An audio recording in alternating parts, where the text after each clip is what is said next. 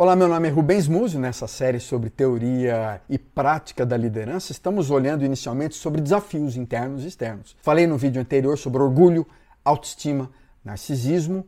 Quero falar agora de questões e desafios voltadas ao nosso mundo, que nos levam, que nos machucam, que nos causam estresse, o burnout, esgotamento, ansiedade, depressão.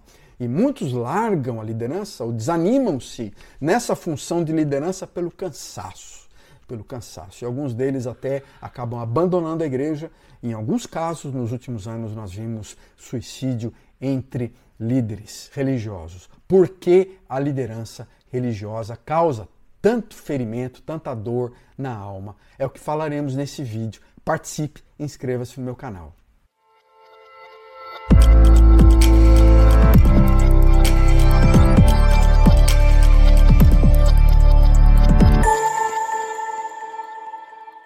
Eu participo numa organização chamada CEPAL, servindo pastores e líderes religiosos no mundo inteiro. Na verdade, nós trabalhamos em dezenas de países. E essa questão sempre volta à nossa discussão. Por que a liderança religiosa está tão ferida? Há instituições como a CEPAL que estão preocupadas em cuidar das pessoas, da alma das pessoas, da alma dos líderes. Estão de olhos abertos para isso e, portanto, a gente procura também compreender algumas pesquisas que falam sobre o assunto.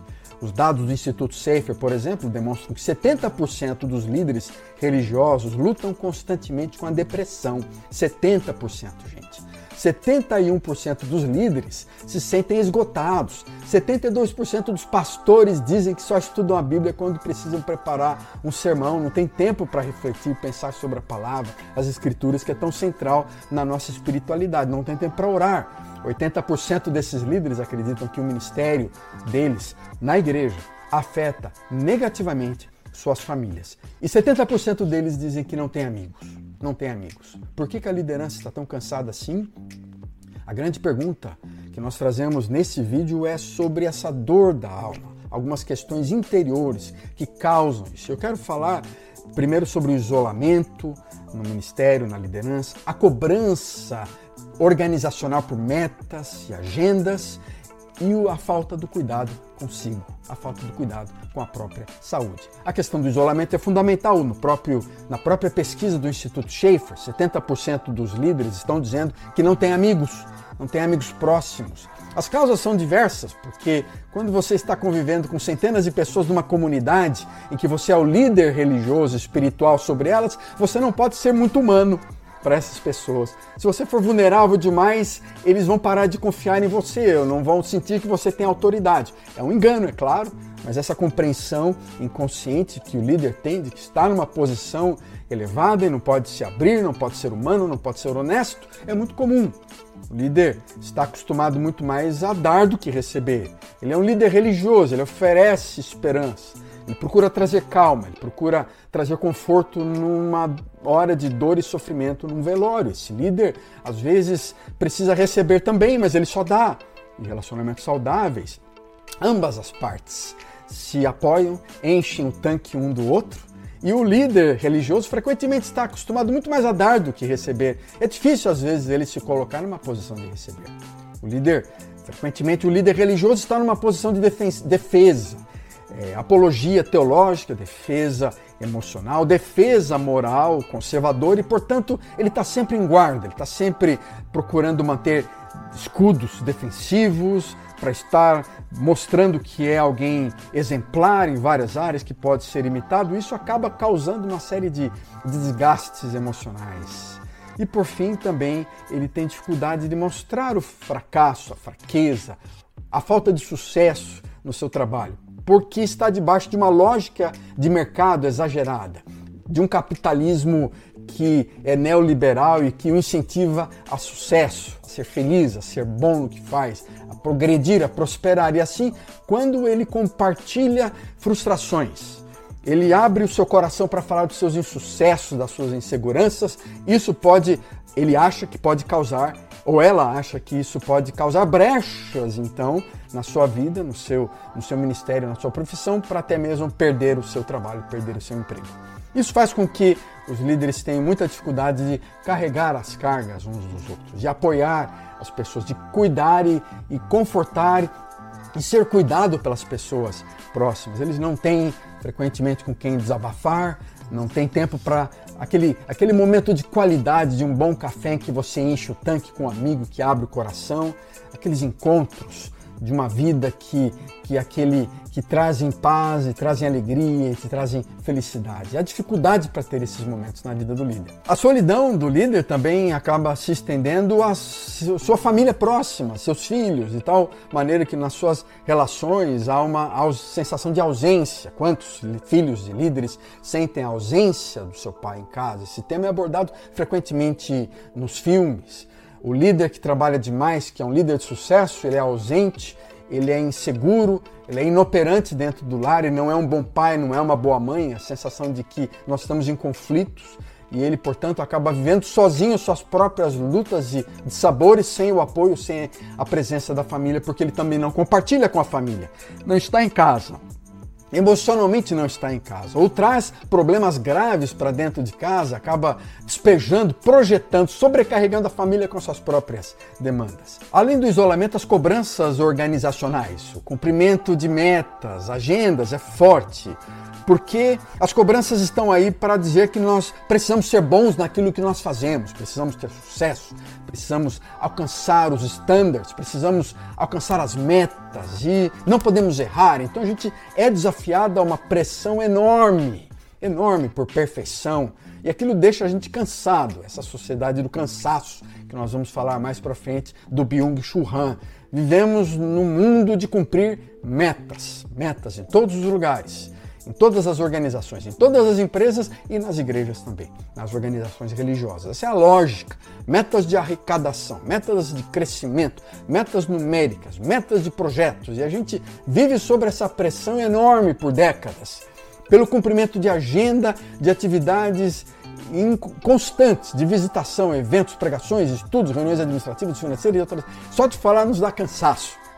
E a gente acaba então não cuidando de nós mesmos. E essas cobranças então levam ao terceiro grande problema, ou o terceiro grande desafio, que é a falta de cuidado de nós mesmos.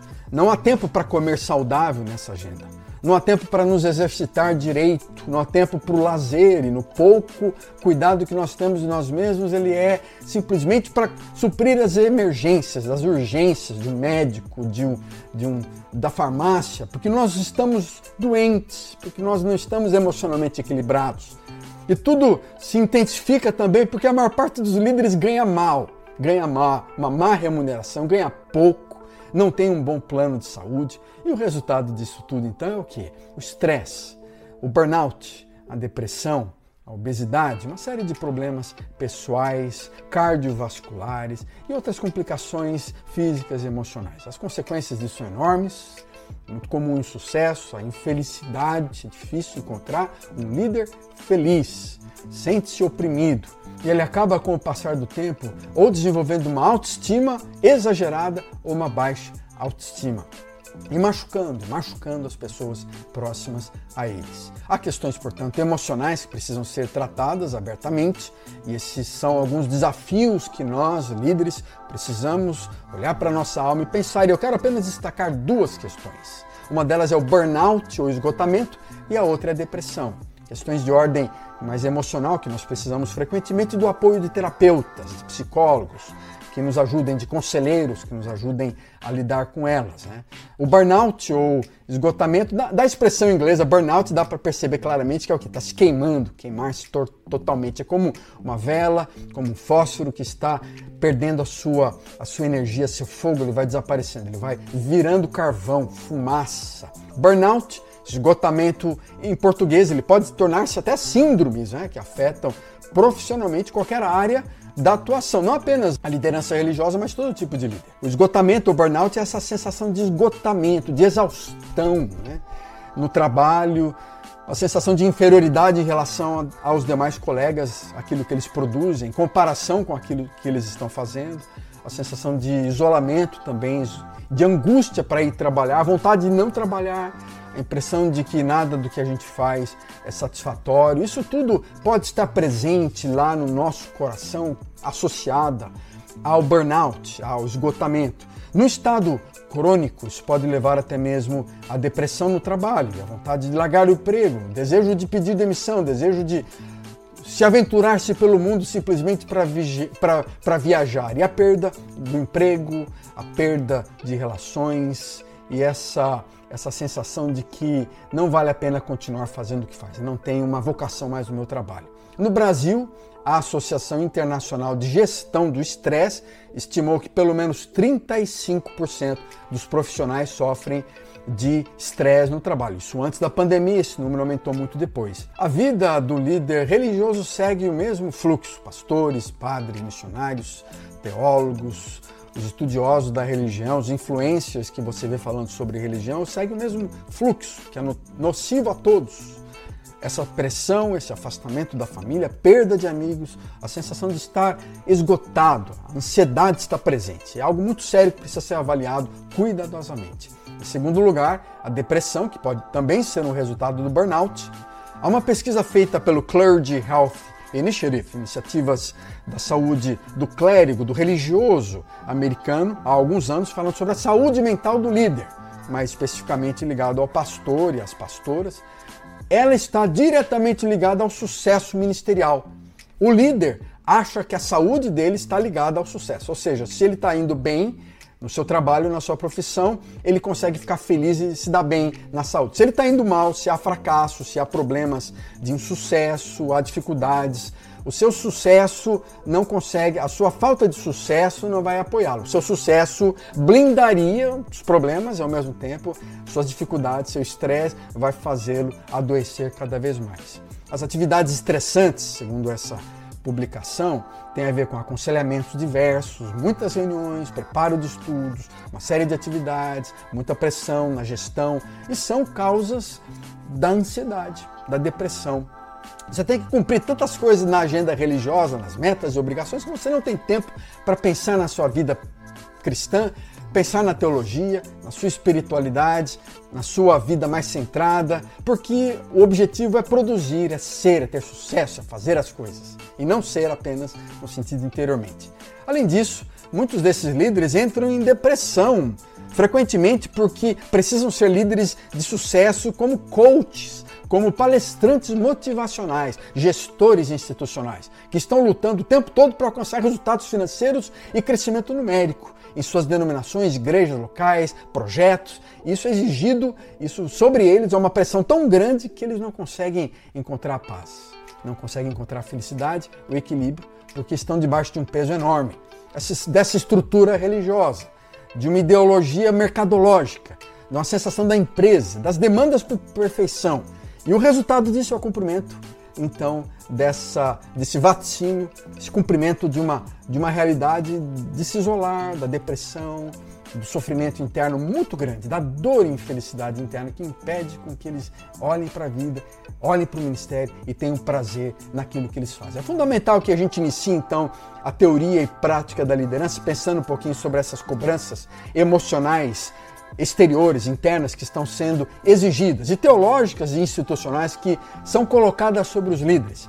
Há uma necessidade tão grande de cumprir agendas, fazer coisas, de reuniões e muitas outras responsabilidades pessoais que faz com que o líder não cuide de si mesmo, não cuide da sua saúde, não cuide da sua família. E o resultado disso é muitos que estão adoecendo com problemas emocionais graves, com falta de paciência, com nervosismo, com a depressão, com o burnout ou esgotamento e até mesmo alguns casos de suicídio.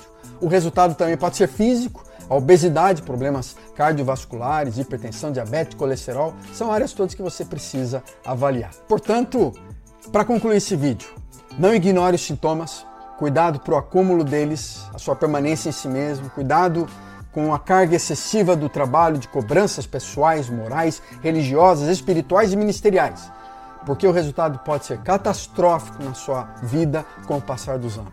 Seja consciente disso. No próximo vídeo nós falaremos de alguns riscos mais ligados diretamente ao dinheiro, ao sexo e ao poder.